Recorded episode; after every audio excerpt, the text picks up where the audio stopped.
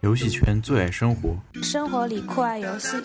提升游戏品味的服务类播客。宅男腐女好基友的精神食粮。没错，这就是饭堂电台。台。本播客由任天小饭堂特别奉献。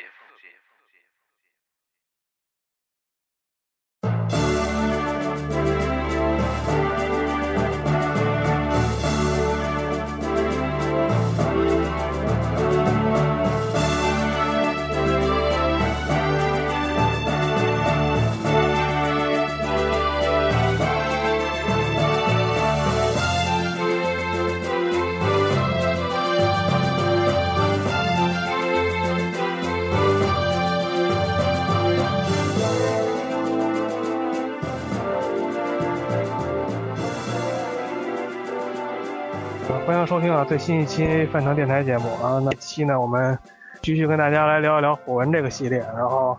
今天还是请来了那个五华天龙剑的马拉斯啊，请跟大家打声招呼吧。嗯，大家好，马拉斯，非常高兴这次又继续跟大家来聊，继续聊火纹系列。节目开始之前啊，我先铺垫一句，那对火纹的了解是比较少，而且就是说今天介绍的这些这些这些算是那个呃近期作品吧，十十十年十年左右的作品，我是一个没玩过。然后哎哎难难免说错啊，难难免这身败名裂是吧？大家可以就是一笑而过。嗯然后那个我也很多，其实这个细节上面，要是说每一座细节都记得很清楚，也也是很难的事情。反正大致上简，就是简单说一说就行。嗯，那个上次咱们是聊到那个加贺，加贺出走之前的作品啊，然后经历了加贺招摊的出走，然后那个火焰文章可能在人们心中感觉就好像如何一蹶不振啊，然后然后 N 六四时期也是就是彻底就彻底消失了，然后直到是二零零一年发售的那个 GBA，才会才重新出现了一个新的火纹，可以说是就是大家一看好像就有有有一点就是说好像重新开始这么一个就回归传统的那火纹，就是 GBA 上公布的火焰文章的最新作品就是封印之剑，然后感觉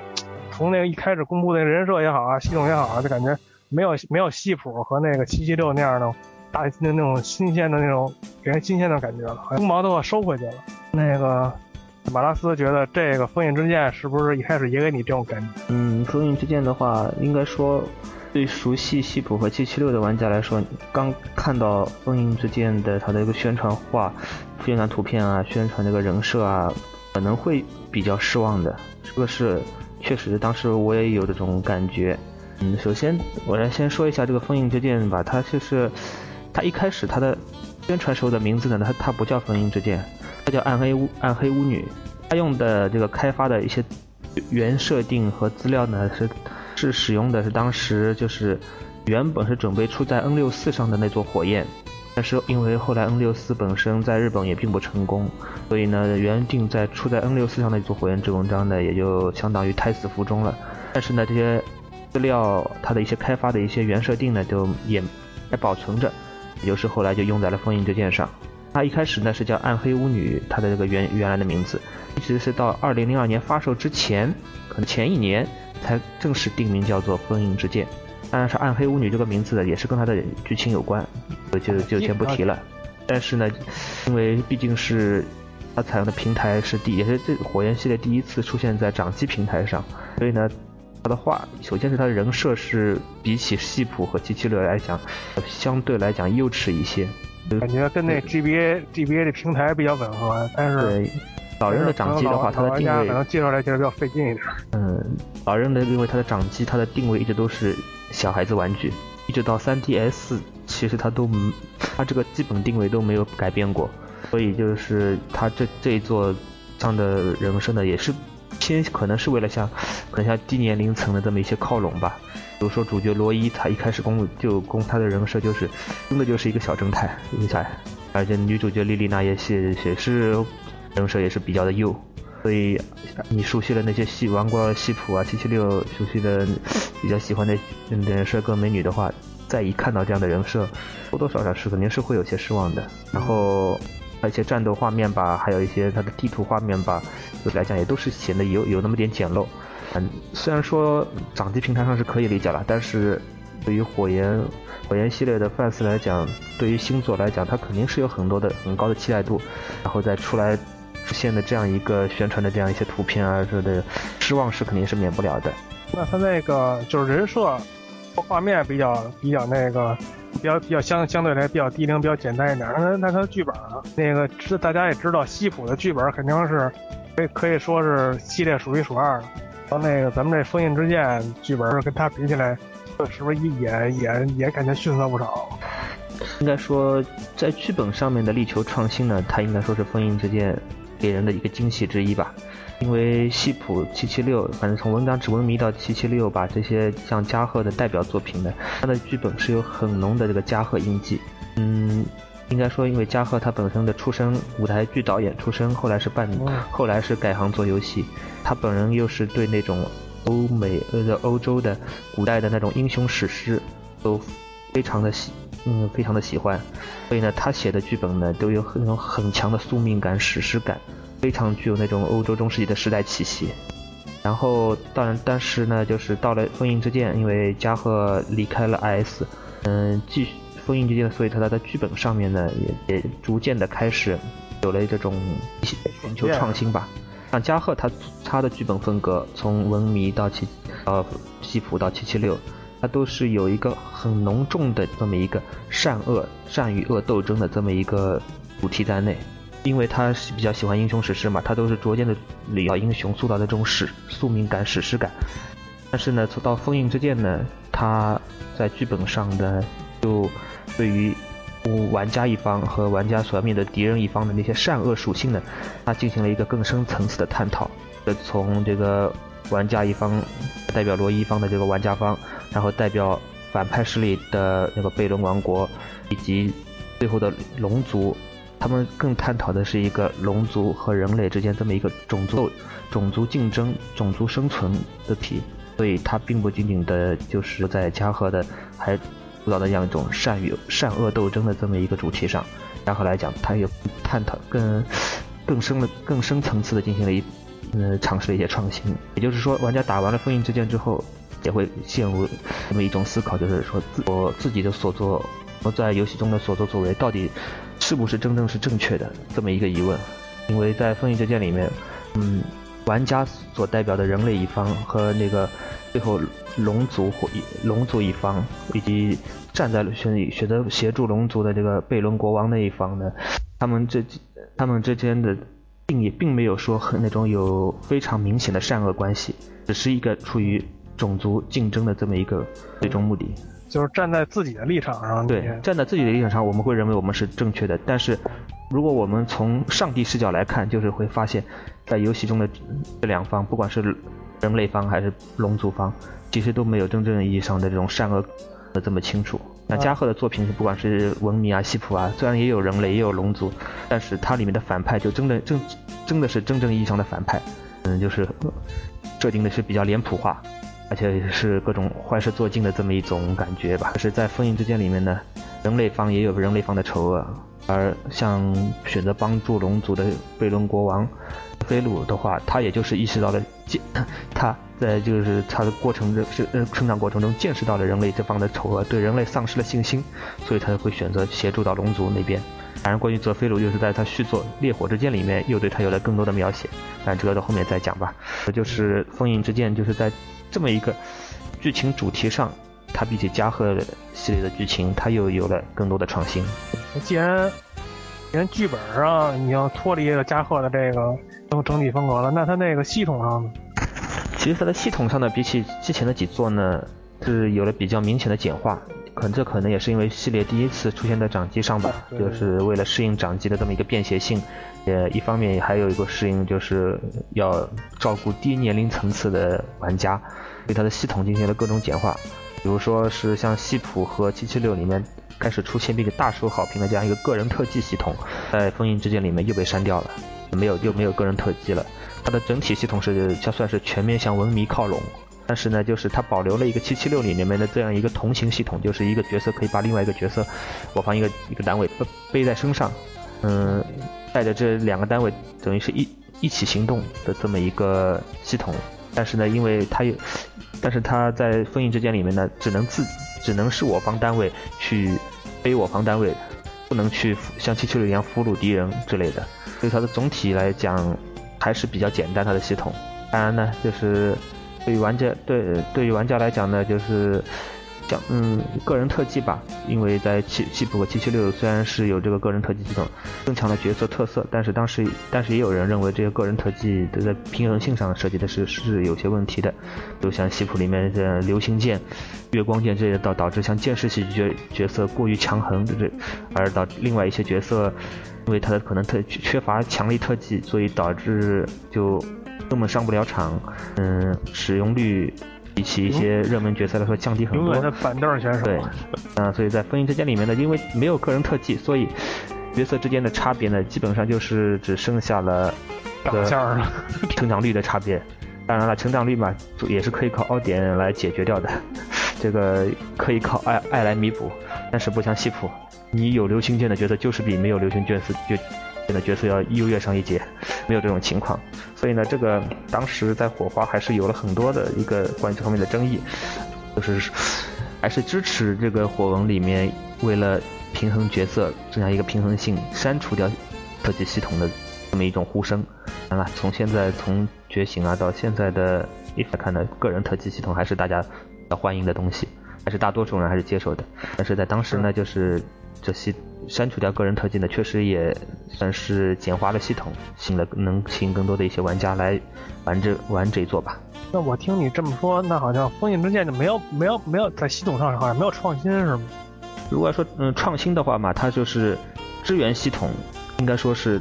进行了，也不能说要创新，进行了一个系统化的完善。支援它毕毕竟，然后支援分等级，然后到了等级之一定等级之后的支援会有这个支援对话。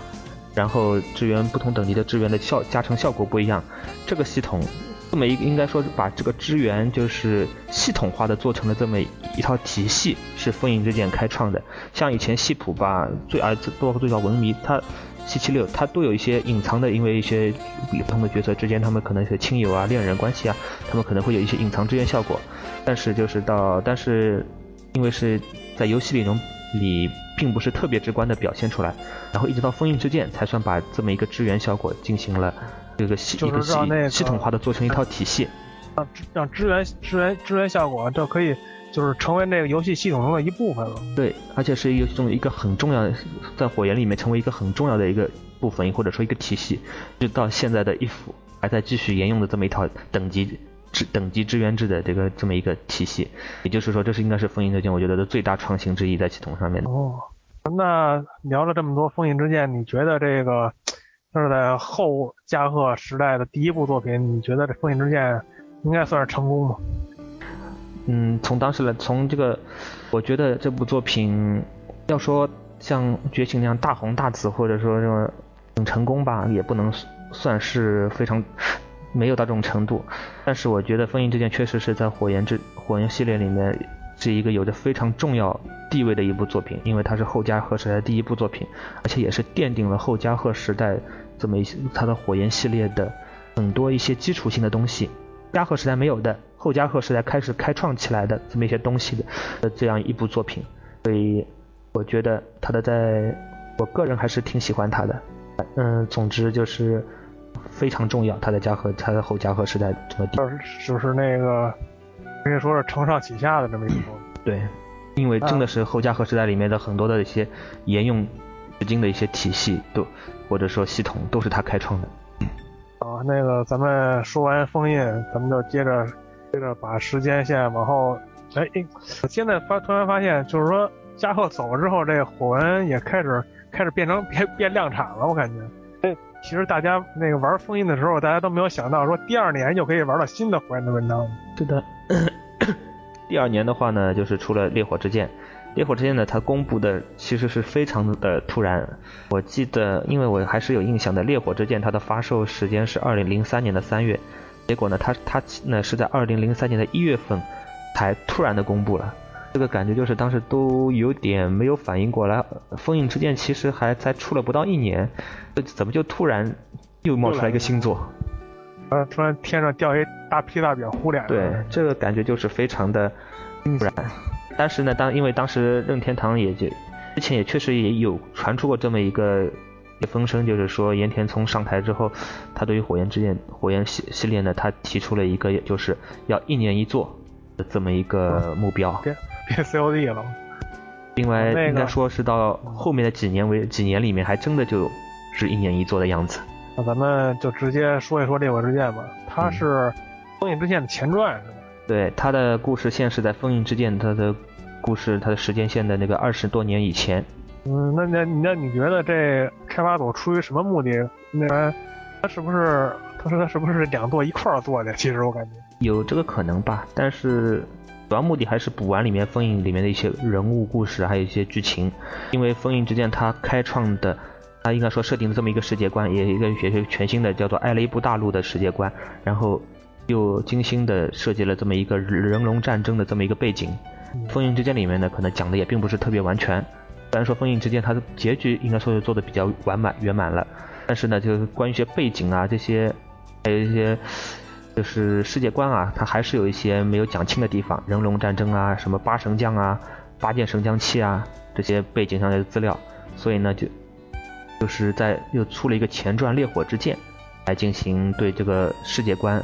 进行补完。然后这座的主角呢，就是前作，应该说这座有三个主角，也是火纹系列里面第一次采用了多主角制的一部作品。它的三部主角是有两位主角都是在前作里面出现过的，分别是前作的男女主角罗伊和莉莉娜的两父亲，罗伊的父亲艾利乌德和莉莉娜的父亲海克特鲁，还有一位呢就是林呢是封印之林呢他是封印之剑呃应该是他是烈火之剑原创的，但其实他是他也是但是他跟封印他跟封印之剑里面的某个角色也是有关系的，反正就是。就是这三个人，就是说这三个人可以，就是说完整的把这个《封印之剑》之前没有说清楚的这些背景啊、什么世界观，给大家梳理梳理一下。对，而且还提到，而且他补完了一个很重要的，就是《封印之剑》里面的大嗯反派大 boss 贝伦国王泽菲鲁过去的一些事情，因为他为什么会在《封印之剑》里面他会变成一个报复社会的？呃，也不能说叫中二青年吧，反正叫中二中年，这么一个感觉。一下一下就把这个，一下就把这两部作品的人物立马一下就丰满起来了。对。而且，哎，咱们就说一说这个女主角吧，她的职业好像是巫巫女是吧？不是不是不是不是。女主角的她的职业，她的职业是应该，她的职业呢虽然是和那个，嗯，转职前的话还是和历代主文历代火文一样的，她也是个是，我记得好像也。也是领主职业，但是呢，他的明显的就是一个从这个人设也好，所所这个剧情他他所处的那个世界观也好，他这个背景也好，就是明显的一个是一个见识型的角色，这也是火纹里面的第一次。以前火纹嘛就是都是之前的主角都像马鲁斯啊，像嗯辛像马鲁斯，像那个辛格尔德，像利弗，还有像洛伊呢，但也这嗯他们的职他们职业都是。表现像王子型的那种王子或者是骑士型的，而林呢，他本身人设比较偏向东方，完全是那种一身剑士打扮，而且他之后的转之后的角色是有更加剑士，或者这个职业呢是更加的剑士化了，就是完全就完全这种东方剑士这种这样一种风格的职业。哦，那他们他们跟我说那舞女的那个这个，这是这是这是什么角色呀？呃，有 舞女舞女的有有吗？没有啊，我说，可能我也我也听别人说的，因为我也是没零的话，他转职之后他是能用剑和弓两种两种武器，转职之前是剑，而且是人人设他是并且是偏向东方剑士的吧？那这三个那这三个主角之前那个你说那个罗伊的爸爸，然后那个，然后他们他们的故事是从他们年轻的时候开始说吗？对，嗯他。那等于是他们三，他们罗伊和的父亲艾利乌德和海克德鲁，他们两个人虽然在那个封印之剑里面都出场过嘛，但是都是已经是中年中老年形象了。这个在封印在烈火里面，他们就是等于是年轻了二十岁这么出。那那作为一个前传作品，那他的这个这个这个这个剧情会怎么展开？我要。它的剧情的话，那也是应该算是火焰系火焰系里面又走了一个新的创新。以前的火焰系列呢，包括加贺时代作品以及封印之剑在内，其实都是一，嗯，用一句话形容的就是王子复国记。嗯，表现的都是国与国之间的这样一种战争的这么一个这种的故事。但是烈火之剑不同了，烈火之剑的话，它有点偏向于那种传统的日式 RPG，主角一行，主角一行带着同伴们包组成了一个这么一个小分队，去到处去冒险的这么一个剧情。然后在冒险的途中就发现了各种各样的阴谋，最后大家也是他们主角一起也是联联手挫败了这么一个反派的这么一个阴谋，就是就这么一种有种就是传统的日式 RPG 的这样一种故事风格。啊他那个烈火的最终 BOSS 肯定不是就不是就就不是那哥们儿了吧？嗯，最终 BOSS 烈火的最终 BOSS 就是一条火龙。也，他也是的，他他里面的里面玩家面对的那个反派黑牙是一个暗杀组织，然后这个暗杀组的首领他想要把当年人龙之之战人龙战争时候被关闭的那扇打通人龙世界的门给人人类世界和龙龙龙世界的门给打开，然后把火龙放出来，其实就是这么一个剧情，其从历代跟以前的跟以前火文火文里面那种国与国之间的战争，你你面对的都是。敌人的国家，什么反派的帝国，或者说是邪恶的黑暗，呃，这样一个嗯文明里面是面对的是暗黑暗黑龙啊，嗯，西普里面的这面对的反派的帝国啊，那种就是风格就是差了好多了。这个可能就是那种探险打怪那种模式了，有点探险打怪这种模式。所以有很多人说这座的剧情上来讲就没有这种传统的火龙味道，就是就感觉就是一个 RPG 的主人公小分队。到处探险打怪，最后挫败了反派，嗯，的一个阴谋，就是一个传统故事，不像传统火纹了，所以就就只有这么一种抱怨。但我也我在想，这也是嘉禾离开之后，这个火纹的制作组对于火纹将来的怎么做一个新的火纹新作，也是进行了各种各样的尝试吧，创新的尝试。嗯，说了这么多剧情那，咱们就说说那个系统。烈火之剑有什么新的创新吗？烈火之剑它的系统其实是。对于风行之间的系统进行了一个继承和完善，应该说它的具体的创有大的创新，其实也并没有什么大的创新吧，可能可能还是在这个游戏进行的方式上面吧。它第一次采用了就是三主三个主角用三个主角的试点不同的试点来开展游戏故事的这么一个方式。整它整整个游戏当然是这三个主角一开始也不是你让你自己选的，就是一开始你必须先玩零篇，零篇的话一共有十章，它可以。当成是整个游这个游戏的一个教学章，之后呢才是可以开始正片了。这个正片的话，就是埃里乌德章，用埃里乌德章把它通关之后，你右侧可以选择海克特鲁章开始游戏。海克特鲁章和埃里乌德章呢，它是中间有很多关卡是重复的，但是也有不少关卡是不重复的。然后剧情上面也是有一些变化，像海克特鲁章的话，作为主角的话就是海克特鲁，嗯，以海克特鲁他的视点来进行开展游戏。另外一个，在这个这个嗯，通过三个主角进行开展游戏推进剧情，也是火纹系列的第一次。这样的话，它的整个的剧本量也是，说是相相当做的是相当的厚道。的游戏的整个流程长度是相当的长。你要因为要三篇全通的话，就是还长度还是挺长的。另外一个呢，它的一个改动呢，就是算是第一次增加了玩家代入视点。的这么一个设置，就是从在零片里面，你有一个玩有一个就相当类类似于玩家自创的一个角色，会进入到故事当中，在这个故事里面，他扮演的角色是嗯主人公一行的军师，然后这个军师的名字是需要玩家来自定的，还可以自定一个生日。虽然嘛，这个在故事里面，玩家军师这个扮演的这个军师角色也会和三个主人三位主人公发生互动，虽然并不能出战。但是也算是火纹系列里面的，因为我后面特别是从大饼二以及觉醒还有现在 if 里面的自捏主角系统，它等于是开创了这么一个雏形，做了一个简单的尝试，做一个简单尝试。虽然说其实玩家这个军师在故事里面的存在感是比较低的，你真的玩的时候，其实到后面你不太会会注意到还有玩家军师这么一个感这么一个角色，也就是一开始尤其。刚开始的时候存在感感会比较强一些，以及最后的结局时候他会出来露个脸。其实大部分时间存在感还是比较低的，但是呢，管怎么说也算是一个尝试了吧，又是一个创新尝试。嗯，反正我感觉就是《封印》和《烈火之剑》这两部作品，就是在程广通手底下，可能就是我说好听点，就是稳健稳步前进。我感觉对就，是不像不像嘉禾那么激进，一部作品就这个整个大变样儿那种个大对，稳步在保有在保留了本身这个优良的传统的基础上，不断的寻求在嘉禾离开之后有什么可以创新的这么一个方式，也也其实真的是在进行的各种创新。整个的后嘉禾时代的火纹就是一个创新的过程，研究创新、研究突破的这么一个过程。它每一作都会在，特别是在剧本这一块上面，都会推出一些新的东西。不像嘉禾，它不像应该说是它的剧本有非常非常浓厚的个人色彩。另外，《封印之剑》在它的，因为它虽然说是继主要还是以继承呃《烈火之剑》的话，它主要还是继承《封印之剑》为主吧。但是它因为它整整体游戏完成度很高，虽然说剧本风格变了，但是因为剧本对于人物角色的描写又非常的细腻，特别是不光是我方角色，还有包括了许多反面角色也刻画，也有刻画的非常优秀。因为反正是我是觉得《封印之》《烈火之剑》里面的那几个反面角色，可能是火龙里面整个系列里面刻画的最好的几个反面角色之一。像那个暗杀组织，不管从那个暗杀组织的老大，因为他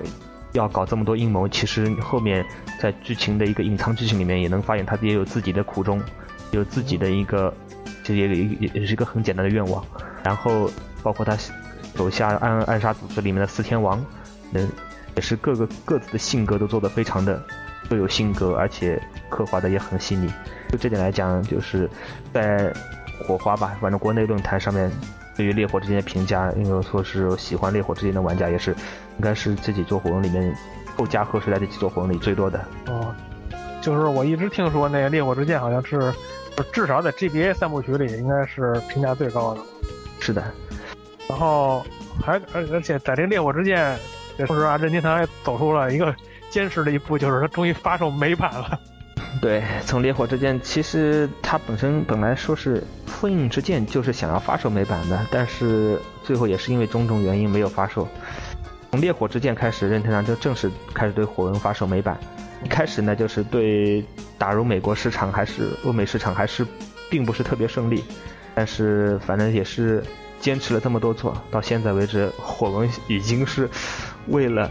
应该说是能够在美版市场上，美美呃欧美市场上已经是站稳了脚跟。而而且欧美市场已经快变成主力市场了。对，包括这次 if 它火龙的火龙系列里面第一次出现真正意义上的官方认可可以搞基和白盒的作品，也是为了打入欧美市场的一个政治正确的这么一个错。基本上所有有那个恋恋恋爱那个系统的，那欧那欧美那帮人都都是嚷嚷，为什么不能 为什么不能同性恋？为什么哇跟那较跟那跟那较跟那较劲嘛？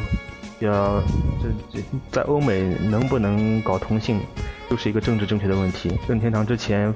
也会在这个问题上被欧美的玩家批评过很多，就是认为他就是你能不能和欧美玩家打成一片的一个最根本的。对，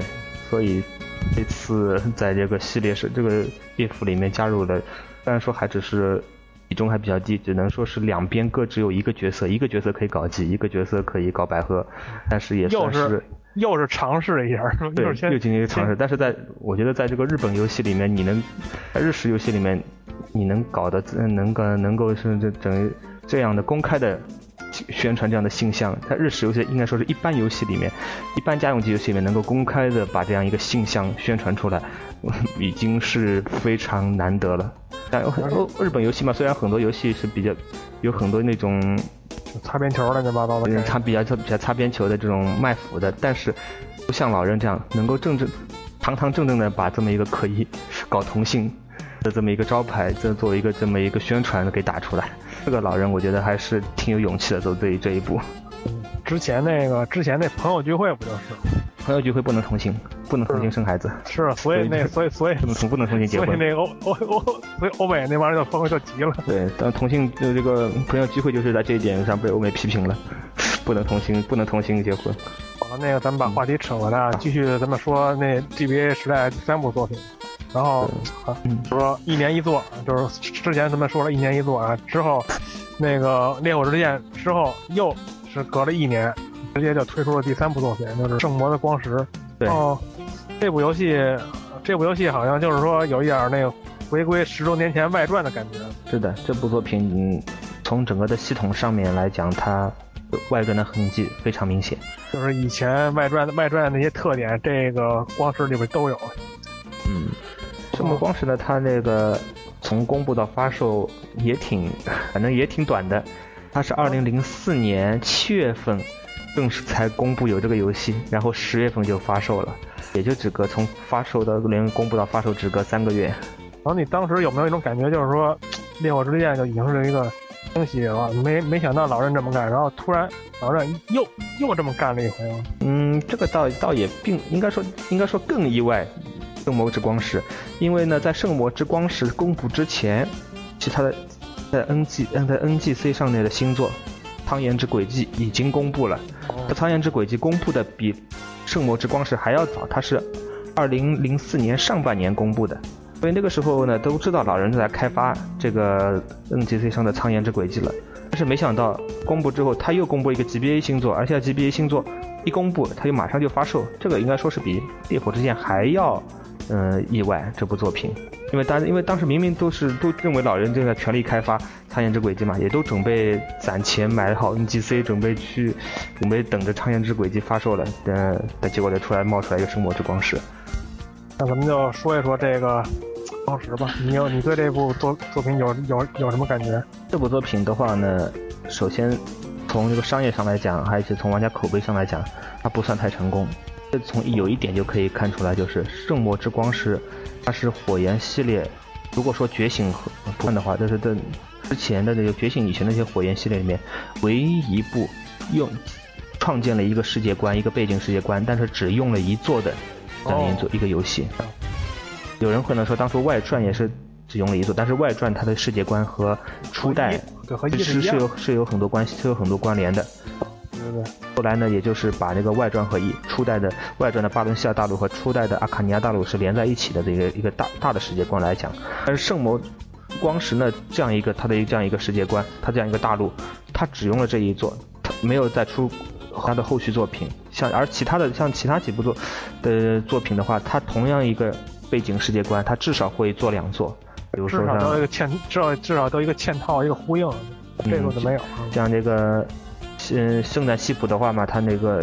世界观是用了西普和七七六两座，然后是封印之剑的世界观，艾雷布大陆世界观，它是用的封印之剑和烈火之剑两座，然后苍岩之轨迹和小之女兄呢的世界观，这个那个迪利乌斯大陆的话，它也是用了呃苍岩和小女这两座，对，它都有两会有，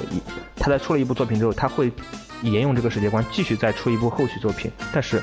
圣魔之光是没有，可能就是因为口碑不好是吗？我觉得就是口碑不好。然后第二个吧，就是从这个是它的这个它的有没有续作来这两来看，然后从自己实际的玩玩的来看呢，就是《圣魔之光》是玩下来的话，就确实给人感觉就是一部短时间内赶工出来的，嗯，比较仓促的一作品。它在那完成度上，还有它的内容的丰富程度上，比起《烈火之剑》来说要少了很多。我个人啊，对那外传还挺有感情的。为什么？为什么就这种外传式的，就是就是处于这么一个尴尬的地位？嗯，其实并不是它和它的系统有关吧，它是主要是还是应该说这个系统本身还是受好评，但是还是从它游戏的完成度、它的游戏的内容丰富度来讲，就是可能还是离玩家的的这么一个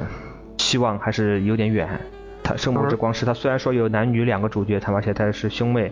可以选两个主两男女两个主角分开进行游戏吧，但是整个游戏流程一共就只有二十二关，然后男女主角的话，男女主角加一块二十二关是吗？不是，这单线二十二关，但是男女主角的话，它差不多有一半的关卡还是重复的，一半多一的关卡，一半左右的关卡是重复的，所以这个整体来说，这个关卡量来讲，就是可能让大大家不过通关了，还是有些有些不过瘾。另外，在剧本的写剧本的这一块来讲来讲嘛，也是写的比较草率，有点流水账的这么一个感觉。可能是系列最差剧本。有，可我觉得，当当然当然了，就是从头双方来讲都其实都没有什么特别有特别让特别让人回味有那个有让让人这个有印象深刻的角色，就是整体都比较流水账，比较白水一些它的剧情。唯一一个来够下点功夫的话嘛，就是这个做了大反派，呃反派大 boss 李阳了。嗯，但是李阳这名这名字怎么跟那《梦模拟战二》里那那哥们对，就是这个 boss 大 boss 名字也是李阳吧？但是虽然他对他本身来讲为什么会变成大 boss，这他那个过程还是写的比较多，写的比较详细。但是现在从现在的角度来看，这人就一其实这人就是一个比较单纯的中二病，有点有那么点中二病而已，而且有有点让人觉得比较矫情这个角色。哦，就那种感觉好像就是不是那种剧本写的，好像不是那么不是让人那感觉那么那么那么低，就是好像就是为了为了让让让让他成为一个反派角色，变成一我是觉得我是从我个人来讲，我是觉得这个角色做的是。他的身世来讲是有那么点交情的，个感这种感觉。然后吧，就是从系统系统嘛，它就是搬照了很多外传的要素，比如说大地图，像自由行动，打各种自由战，嗯，然后是在转职方面，也是系列里第一次出现了可转职可以可选择的那种转职，就是你每个下位职业上面的你要转职的时候，它有两种上位职业给你选择。这个呢，有一定程度上，这个呢算是圣魔的一个自创，但是它虽然这对对，这个系统也是到后面被引用到了觉醒和现在的衣服。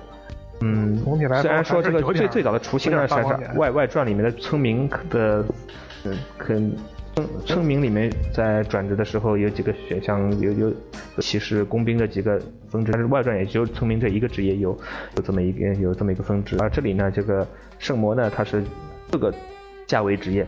都有不同，都有两种，至少有两，它有两种不同的上位职业可以选择。比如说马骑士，它可以上位可以转成损骑士，或者是翼龙骑士。魔法师的上位可以转成贤者，也可以选魔法骑士之类的选择。他这，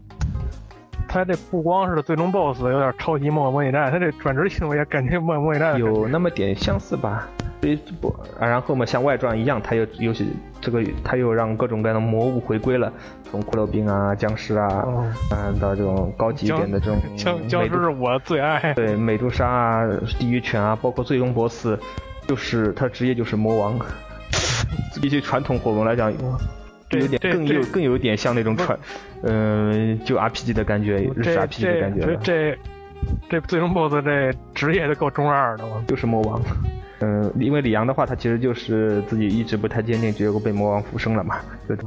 这样他，然后他最后让魔王复活了。怎么玩着玩着，以前还感觉是火龙嘛，结果玩到最后怎么就感觉变成勇者斗恶龙了？各种感觉，就是这种感觉吧。反正僵尸的话嘛，他也是沿用了外传，会出现特殊的这种木乃伊的这么指令，打死一个加一百经验值。也太好了，我就爱，我就喜欢这。对，当然啦，到觉醒为止，直接把各种一整关的木乃伊做成 DLC 关给你买了，这个就我就觉得就更难吐槽了。啊，那个咱们把这个 GPA 这三座从整整体的捋了一遍，然后我感觉就是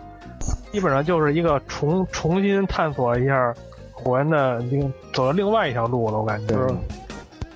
不不能说刻意和加三不不是不是不能说刻意和那个加克招三。那就是说那个走不一样嘛，反正就是，因为肯定不可能照着他那个路子再往下走啊，就对，这这嗯，系统方面呢，它是稳中求变，在保留这个系列优良传统上面进行各种各样的这些细节上的这些尝试创新，而剧本风格呢，也是包括后面的那个家用机上的两座，也是一座每一座它都在换一种风格。就是也是在努力的想要在嘉禾离开之后，在剧本上面要有有点在有这个这种刻意和嘉禾分割，一种分割开来，要寻求创新这么一个感觉。嘉禾的话，他的火文的话，每一座系统上面变的都很多，但是剧本一直都是走了一个他自己独有的风格。包括他在离开了任天堂去自己建立了提尔诺纳古这个会社，然后他做了《泪之指纹传说》这部作品。《泪之指纹》这种啊，这部作品的剧本依然是他个人风格非常浓厚，包括到二零零五年推出了呃呃《贝尔维克传说》这么一部作品。《贝尔维克传说》呢，就是加贺没有在他的名字没有在那个 staff 的名单里面，但是后来从最近几前几年的那个他的个人的 blog 上面呃放了很多贝尔维克传说的设定资料来看，这部《贝尔维克传说》还是他参与了写剧本。制定世界观，呃这一个过程。而贝尔维克传说里面的很多剧本风格依然还是他个人的风格非常的明显，应该是说加贺他自己应该是他钟爱的那种对，就是那种钟爱的英雄史诗风格。好了，那个可以说是 GBA 上这三部作品还是相对是比较成功的。然后咱们就把那个视野拉回到拉回到那火纹那个他应该应该在的地方吧，就是家用机。呃，那时候《苍岩之轨迹》这部作品推出的时候，正好是那火纹十五周年，是的，然后就是，呃，遗非常遗憾啊，就是跨过了 N 六十四时代。那咱们最新的火焰之文章正统的续作啊，终于驾临了那个游戏方糖，也就是 NGC。然后，既然回归回回归主机平台，那肯定制作组会带来不少新的东西。那那个马拉斯跟咱们说一说这个，咱们就是说《苍岩轨迹》这部作品。《苍岩轨迹》的话呢，它应该说视觉效果上给人最大的一个震撼的地方就是火纹系列第一次全 3D 化了，所以呢，它的战斗，它从这个公布开始一直到游戏发售为止，它这些战斗画面真的是让人觉得非常的震撼。你已经对于那些已经 2D 战斗画面，这种 2D 的像素点阵画面，已经是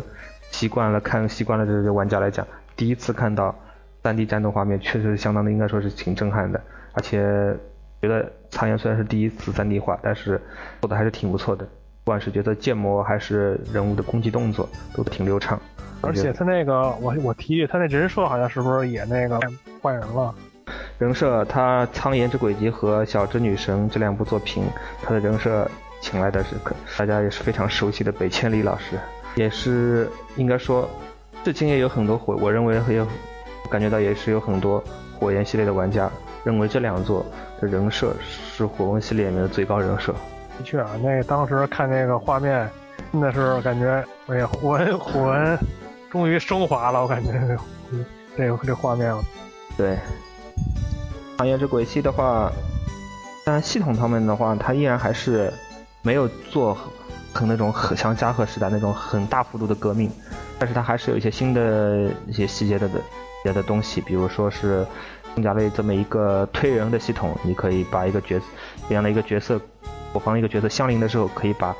相邻的角色往旁边推一格或者推两格，这这样一个这么一个系统，然后还有一个类似于那种，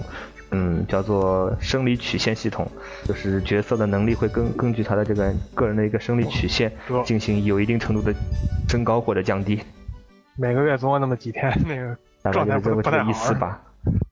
另外呢，就是它的的系统，一个是系统也也也涉及到世界观的方面，世界观剧情方面，就是我们里面第一次出现了半兽人，就是可以变身了，是吗？可以变身的兽化系统，而且兽人的这样一它这个种族呢，在整个苍岩系列的世界观里面也是有着非常重要的一个地位。这个应该说是系系统和剧情两方面的，又是在加贺后加贺是在进行了一次创新。以因为以前加贺讲的都是他们讲的都是那种非常正统的欧洲中世纪时期的那种就是幻想战争，骑士与其骑士啊、魔法师啊这样的贵族啊这样的这种战争，就就没法没办法想象里面出现兽人是半兽人啊这种是是是是什么概念。但是张苍岩在这对，但是他苍岩呢就是他把这个整个世界观往那个日式幻想世界、日式 fantasy 那种世界观里面又更加的推进了一步。所以说我感觉以前以前那些什么敌方角色会有什么龙啊之类的，对到现在终于终于到我方角色能可以使了，我龙的话倒是以前倒是都，也是应该也说也是旧火纹系列里面唯一一个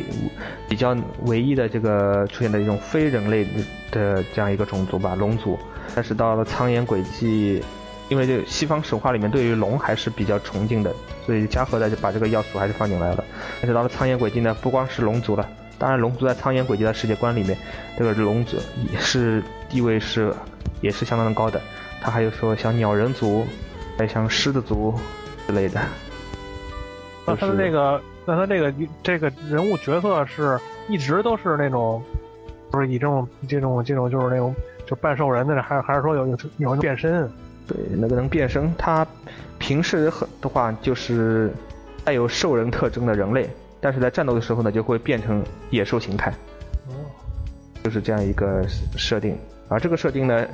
又被觉醒拿去用了，当然觉醒，包括现在的 if 里面也都会出现了这样一种平。那种兽人平时是兽人，带有这个野兽特征的人类，但是，呃，战斗的时候会兽化的这么一个系统，应该说也是苍岩他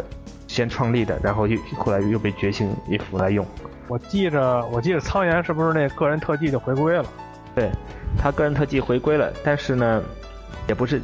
又增加了一些自由度，比起这个七七六和西普，他的一些同的特技呢是可以拆卸、可以装上去的，然后。要不同的特技有要要要消耗不同的那个有有消费的 CP 值，每个角色 CP 值是有上限的，你要在这个上限以内，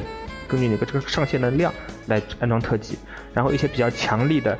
嗯特技，像一些原来像流星月光之类的呢，在苍岩小女里面被被定称为叫做奥义。奥义的话呢就不是那么容易，就它就不能就拆卸了，只能说是学了就没就定在角色身上了。哦，它就是一些，就是一些小的一些，一些就是说能够能够改变这个一些东西的称称称称之为特技是吧？对，而一些强力特技呢，就叫做奥义，奥义是就是跟角色就绑定了，角色就跟角色绑定。而且一些那那这么说的话，是不是又有一些就是说万年板凳选手出现了？也不能这么说吧，反正总总体来讲，苍岩的话，他因为这个整体来讲把。嗯，成长率一方面成长率也调高了，一方面像流星剑之类的这样的特技也没有像系谱那么强横，他进行了一定程度上的削弱。所以说，像流星剑的话，它是五件的话，每一件只有百分之五十的攻击力；不像西普的话，就是每件都是百分之一百，然后配合勇者剑还能，等于是还还能再打双倍这种感觉。就是在苍岩里面，这个对对于流星剑还是进行了一些削弱，虽然说回归了，但是。也没有像西普那样能够强到破坏平衡的程度，就没法像西普那样扔到人堆里边开无双了。对，他那个，因为西普的话，当时过过分强横，实际上是造就了火纹系列里面的这个剑士神话的这么一个说法，过分的神化了剑士系的角色。对，那这剑这就是西普里的剑圣，那真是剑圣啊。对，到后面当然后面的火纹的话，都是在竭力的慢慢的这个减少消除这样这方面的影响。然后他那个苍岩不光是在这个系统上做了一些，就是说在以前的一些基础上做了一些调整，让它变让让让它变得更丰富，而且在剧情上是不是也是这系列也是对系列那什么什么王子复仇记之类的乱七八糟的这这种这种大概念进行进进行一下改革。这个苍岩的剧情我觉得并不能算是非常的出色吧，这可能因为这可能因为很大原因是。它只是一个前，它它只是一个序章而已。苍岩的剧情本身来讲，它还是偏向于王子复国。虽然主角不是王子，虽然主角是一个佣兵团团长，但是他干的事情是帮助公主帮帮助王子，帮不是王子，他是帮助公主，帮助公主复国。自己不复国，然后帮助公主复国，还能对干了这么一件事，他就干了这么一件事情。嗯，但是呢。打完这个剧情呢，虽然说是这么比较简单吧，但是打完了之后呢，会，他其实留了很多的坑的，所以你当时打完之后，所以当时打完之后，其实是有那么一点就是感觉不那么爽的感觉，就是里面留了好多坑，我觉得应该会有续作吧。虽然说当时没有说这这部作品会有续作，也没有说这部作品的剧情只是个序章，只是个引起后面片的这么一个嗯本片的这么一个序章，但是。就是有这种感觉，就是说他留了很多坑，很多东西没有交代，或者说有很多角色就是露了个脸，但是又没有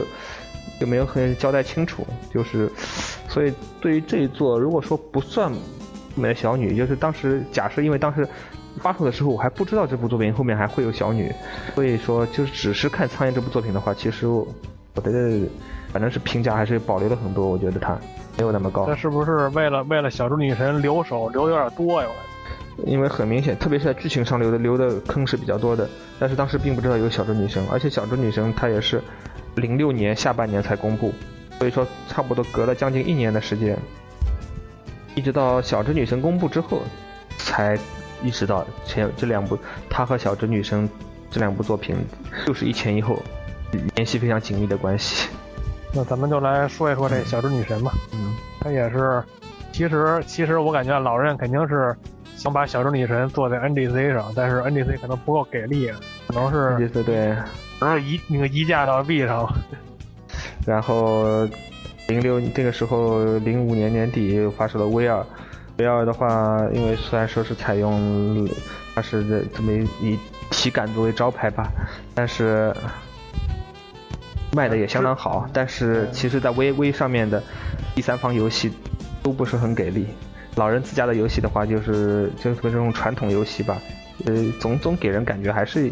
并不是太给力的感觉吧。对虽然说说是威是创下了日本游戏机销售记录，但其实它的那个面向的人群和传统游戏玩家还是有重合度并不是太高。所以这个火纹当时出的，我是没有买，我没有买 V，，所以说火纹当时出在 V 上面的话，我是我其实我心里还是挺有点很不爽的。而且当然也不打算，也没有买 V 的打算，因为对于 V 的主机我并不是非常的，并不很喜欢这种感觉。对对，对于一个对于一个那什么强硬的传传统玩家来说，感觉对 V 的确不是说认黑吧，对，但就是作为一个传统玩家的来讲，对于 V 这个主机实在是很难提起有太多的好感。嗯，这种感觉。但是但是后来任天堂还是意识到了这一点啊，后后后在后期出了不少传啊传统游戏。是，对啊，就包括微上的后期的话，神作还是挺多的。咱们先先不管这 V 成功不成功的话题，咱们就先说一说这小猪女神这个游戏。啊，既然既然那老任憋着这个小猪女神来来完善这个汤圆的这个后半部分。我们就说说这个后半部分剧情，它有什么新鲜东西能出来？后半部分的剧情的话嘛，反正一开始有时候，毕竟刚逛完苍岩的时候，你会觉得苍岩的剧情有些很多东西你还摸不着头脑，就觉得就是好像是挺挺传统，也不能说传统吧，但是就是一比较流水账的一个王公主复国记，就这么一个感觉。然后还留了好多坑，很多东西没讲清楚。但是玩过小镇女神之后，你才会发现这个小镇女神，嗯。这一切都是最终 BOSS，包括苍岩里面所有内容，他设的一个局。哦，这么牛逼！对，一切应该说最终 BOSS，他小镇女神最终 BOSS 吧，就是从一开始他就在谋划一个大计划，要搞个大新闻。从苍岩的第一话谋划到小镇女神最后一话。嗯，也不，但是也不能也也没到这么夸张，那就是整个苍岩里面的那些世界，嗯，都是大 BOSS 的计划中的一部分。玩完。小智女神，你就就这种感觉，包括你在想，你玩苍蝇的时候，你肯定会觉得，哎，那个最后那个漆黑骑士到底跑哪去了？最后为什么那某某某、那某某某、那某某某露了一脸，后面就没啥下文了？就会觉得这种感觉。然后到小智女神，你会再一玩就会就觉得，嗯，原来如此。这些这些都是伏笔？嗯，都是伏笔。全苍野里面好多东西全部都是伏笔。所以这两部作品在。这个剧情上的联系程度是要超过以往火纹那些，就是一个世界观连沿用两部作品中的这个任何一个世界观。因为因为以前那些世界观世界观虽然是一样的，但是故事可能相对独立一些。故事是比较独立完整的，完成度也比较高的。所以这也就是我对，比如说西普和七七六，七七六本身来讲就是它就是等于是把西普的一部中间的一部分剧情进行了一个放大扩展来写。嗯，像那个烈火的话，它纯粹就，它虽然说是封印的前传，但这个前传只是在对它的世界观进行了一些补充。它本身它烈火是一个独立的故事，封印也是一个独立的故事。但这个苍岩小女就不一样，如果不算小女的话，苍岩本身的剧本剧本是有很多地方都是不完整的。这也这也就是我为什么给对苍岩的评价不算很高的这么一个原因吧。必须要把苍岩和小女这两部作品连在一起才行。哦，那看来咱们这个小智女神的剧情就别再聊了。嗯，再聊是不是该剧透了？剧透了好多。哇，剧剧透好多。哦，那个也不能，我说也不是不是，我是说再聊下去的话就要剧透好多了。当然，小智女神它本身它剧情这两它的这个世界观，它的整个一套剧情的的话，还有很多它自己的特色。看，不过好，还是不聊比较好吧，因为聊下去可能也一个剧透，一个可能一聊就聊，可能就停不下来了。嗯，毕竟这个苍岩和小智女神虽然说是离咱们也不算太近吧，但是毕竟它的游戏素质在那儿。现在大家就说你买不到位主机，也可以在电脑上玩玩模拟器，玩模拟器也可以。有 VU 的话，也可以玩 VU，用 VU 来玩也可以。对对对对。然后就是咱们就。小智女神，它既然作为续作，在它系统上是不是这个苍岩苍岩的基础上又又进了一步。它是在苍岩基础上又进行了我各种完善强化。嗯，我感我感觉我感觉这完善强化这句话，好像在后加贺时期说的太说的比较重复比较多呀。对，一般来讲就是这种前一部作品，一般打个壳打个模子，下一部作品就是在它上面各种添添补补，进行细节上进行强化，包括像这次 if 针对于觉醒，它又又是一个很多系统上面的，虽然加了很多东西，但这些东西都是边角料。它最关键的本质的系统部分的话，也是一个大幅度的扩展和强呃强化，包括把觉醒很多的一些就是评价上面是有争议的地方，if 里面又对它进行了强化。苍岩小女也是一样。对，另外也是为了配合后面苍岩小女的话嘛，就是也是为了配合后面的剧情，包括连连转职部分它都可以说是整个系列里面虽然不是第一次，但也是这种大规。也是回归大规模的这样一种进行了一个强化，应该说实话是所有职业，包括除了主主角之外的所有职业都可以进行二次转职。像二次转职的话，以前只有外传有过，但是外传也不是所有职业都可以二转二次。等等等，你说那个二次转职是不是就是第三层职业？对，有第三层，像第三层职业就对，而且像小女里面呃各个第三层各个第三职业就是二转职业。的名字都设定设定的各种王八古拽，嗯，比如说，比如就拿比如说吧，就是钢铁侠传统火龙的话，开始的毕竟是像骑士类的话，第一级职业轻骑士，第二级职业圣骑士，这个大家都已经烂熟于心了。结果在苍岩轨迹里面的第三级职业就是黄金骑士、白银骑士，然后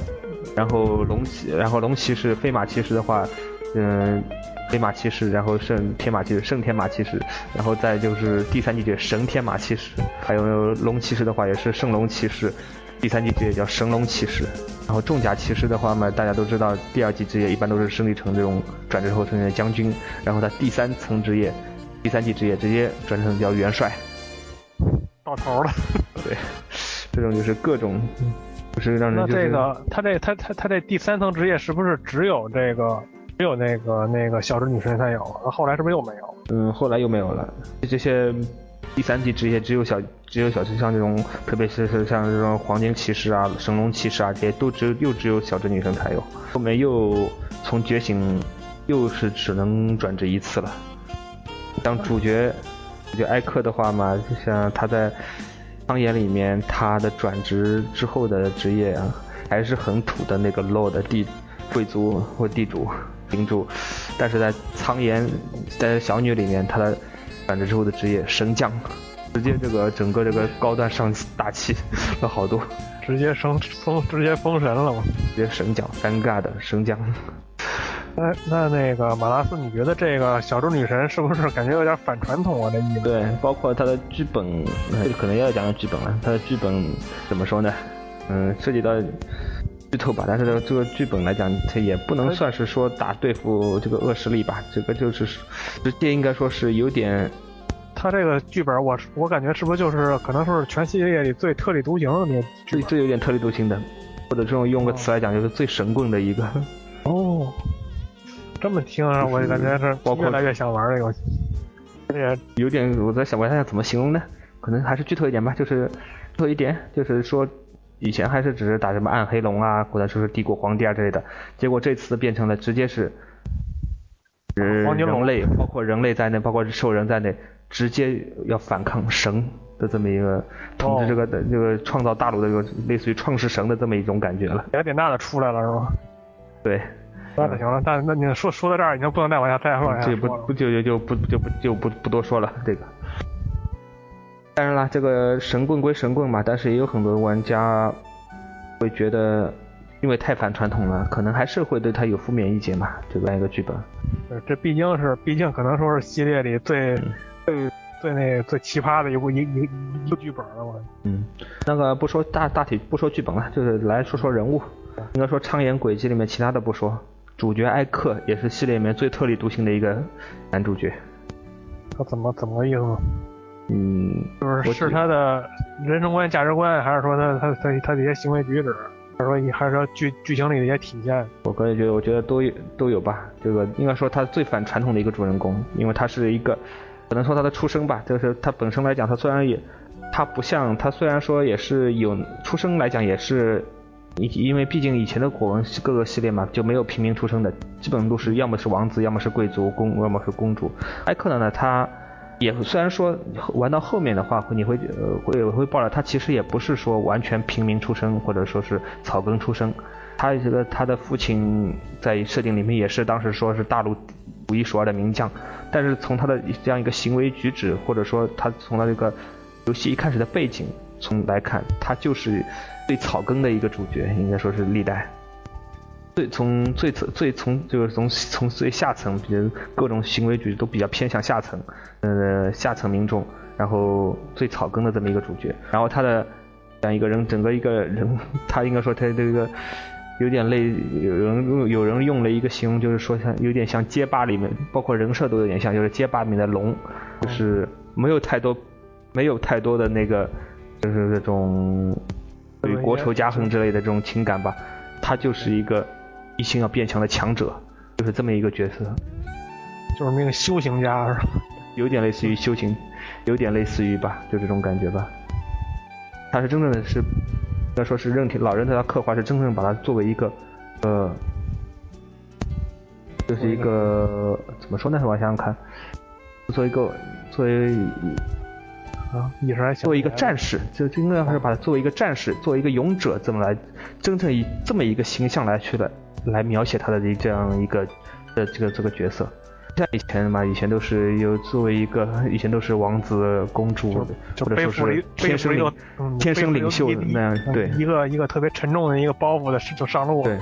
艾克的话，他他，我觉得对他他描写就是相对来讲比较单纯，就是一个追求一心变强的勇者，一个追求一心和强者对决的这样一个战士，对他的这样一个描写就是有这么一个形象。那他是不？那他是不是对剧情里的一些什么亡亡国家恨的，好像也不是太太太太关心？对对，他对于这些涉及到比较沉重的这样国破国仇家恨啊，或者说和利益东西啊，名嗯名誉名誉和利益啊，他本人他都是显得是相对来讲是比较淡薄的一个人。然后就说一个，而且他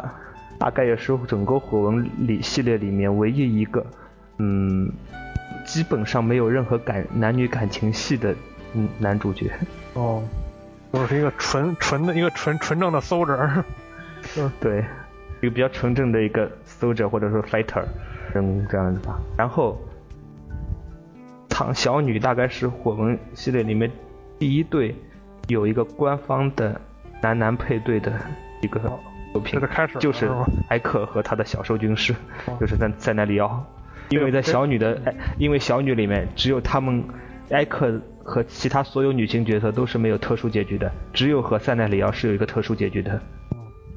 然后这这真的是官方，这真的是官方设定的，还是你们自己瞎琢磨出来的？这个是官方，这个是官方，也不能说叫官方设定吧，但是只有艾艾克和塞奈里奥他是有独有的，这他们这是两个人的结局里面是有他们是有他们两个人的双人结局。就是给了你们，给了爱好者一个，就给一个爱好者一个遐想的空间。嗯，对，就是艾克的话，他是在结局里面，就是过他的个人个人结局里面，就是小女里面，他是离开了这片大陆，又是去别的新的新的大陆、新的新天地里面去去寻找强者去变强了。然后就是塞纳里奥跟着他一起去了。然后除此以外，艾克他和。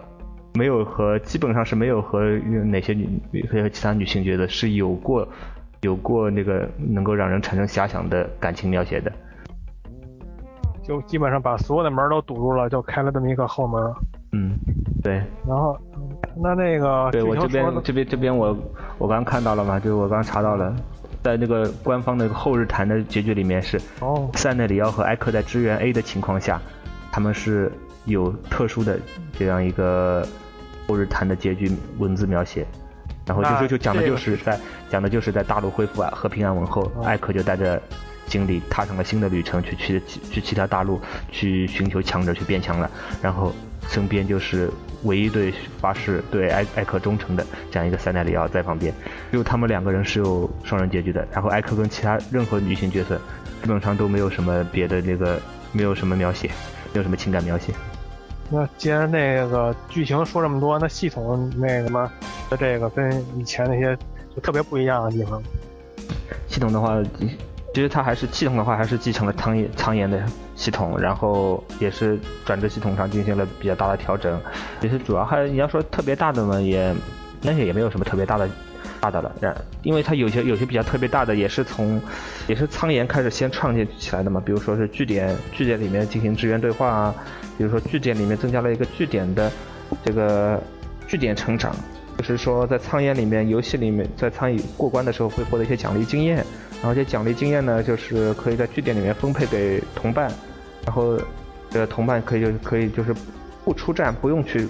亲自上阵杀敌，也能通过这些奖励经验呢来多分配到这些奖励经验来这些升级加点。但是呢，在据点里面呢，就是好，它就是升级的话，好像是固定只加三点，就是不像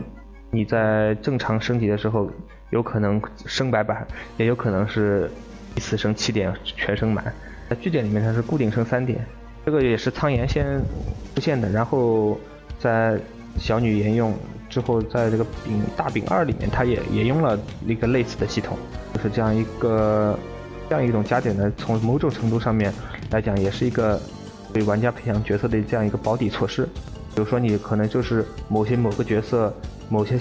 点某些能力只能它已经到上限了，但是你又想继续要让它一些没有到上限的能力，是嗯，就是去加那些点数的话，你就可以利用这个据点加点，然后因为它是固定是必加三点，必定只加三点，就这样的话，他们就是就可以用这个方法来培养那些角色，让他的一些没有到上限的点数加这些点，这还挺不错的。嗯那反正说了这么多啊，那个。小智女神肯定就是，不是不是不是传统的火纹，但是它又是绝对不能不玩的一部火纹，是吗？是的，它应该是反正这这部作品的革新，不管是剧情上的革新还是系统上的革新，都是非常值得一玩的。咱们这也时间也不早了，到此为止，咱们火纹系列的简单回顾也就是也就差不多了。毕竟咱们就是说三期节目，把所有的火纹的那些正统的正统的系列都跟大家聊了聊。然后呢，其实这这其实大家也能听出来啊，咱们就这三期节目，实际上也就是点到为止，没有什么具体的具具体具没有什么具体深入的聊这每一部作品。毕竟这个深入聊下来，可能几天几天几夜也说不完。然后节目呢，也只能是做个抛砖引玉吧。毕竟主要还是以一个一个普及的，的这么一个目的。对，最好就是能大家一些没有玩过的火纹作品。能够听了这些节目之后，能有兴趣去玩一玩。对对，就是就是提提取提起大家对火纹这个系列的更更浓厚的兴趣吧。然后毕竟说了这么多，就是还也是没没有太说全面。毕竟游戏本身的乐趣还是让大家自己去体会是最好。然后最后啊，也是感谢啊，感谢马拉斯，感谢这火花天龙剑，然后呢能跟我们做这三期非常好的节目，然后。将来有机会，咱们可以再跟大家深入聊一聊衣服，是不是？啊，今今天的话，我也觉得也是，对，这次一看起来，我觉得也是相当值得聊的一部作品。对对，然后虽然我还没有玩到，然后那个那个，好，既然今天咱们这节目就算有结尾吧，咱们这个饭堂电台的这个火纹的这个回二十五周年回顾也就到此结束，大家这个下一期节目再见，谢谢大家。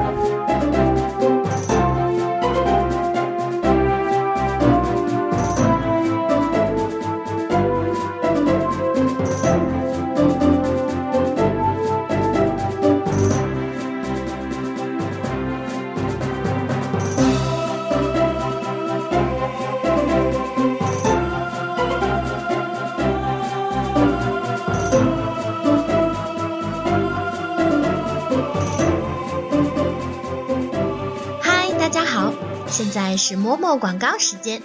想收听我们更多的节目，就请在 iTunes Store 搜索“饭堂电台”，下载后要记得给五星评价哦。还可以在新浪微博搜索“饭堂电台”，给我们的节目留下评论和建议。如果你认为这期的节目还不错，就赶快转发给你的朋友们吧。现在在微信也可以找到我们啦。公众号搜索“饭堂电台”，关注我们以后，就会定期收到我们的推送消息。而且我们的节目也非常的随意，不管是谁都可以加入进来。某某希望下期的主播就是你，那么还等什么呢？快来加入我们吧！我们的 QQ 群是幺五五六幺七零幺四，你记住了吗？